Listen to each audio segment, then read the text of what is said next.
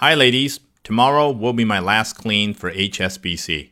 I have made up a bucket of ISS cleaning materials for the next cleaner, whoever that may be.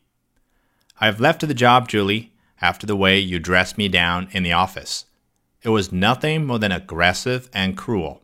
But that's a reflection on your character, not mine. So going forward, please, all of you, remember in a world when you can be anything, be kind, because you're all not better than the cleaner. Regards, Julie.